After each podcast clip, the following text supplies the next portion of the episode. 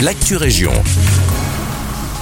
Bonjour à tous, ici Guillaume à Nivelles. Avis aux automobilistes. La zone de police Nivelles-Genappe mène une action du 15 décembre au 15 janvier.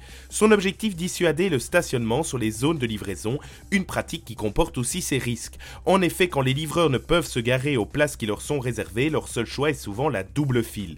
Ce qui génère des problèmes de circulation, voire du danger, notamment pour les cyclistes. Mais rassurez-vous, l'idée des forces de l'ordre est avant tout de faire de la prévention. Cependant, pour les récalcitrants, des amendes seront infligées elle s'élève à 58 euros. À Genval, depuis ce mercredi 21 décembre, les clients des Bustec ont accès à leur nouvelle gare des bus.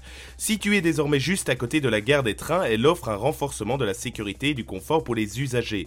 Par ailleurs, l'intermodalité avec la SNCB est aussi à noter. La nouvelle gare des bus est maintenant à hauteur des quais des trains. Pourtant, il y a bien une ombre au tableau.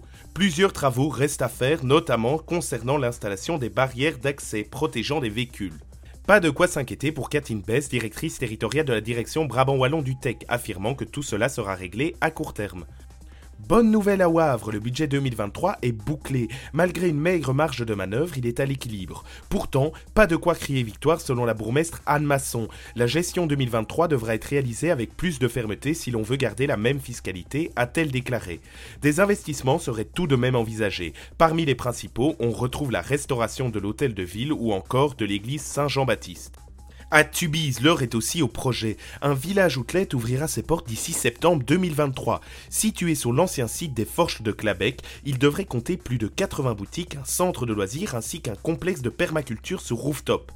Le Tubize Outlet Mall, ou aussi appelé Tom, ne manque vraiment pas d'ambition. C'est la fin de cette Actu Région, je vous souhaite d'avance un joyeux Noël, merci de nous écouter et un excellent jeudi avec nous.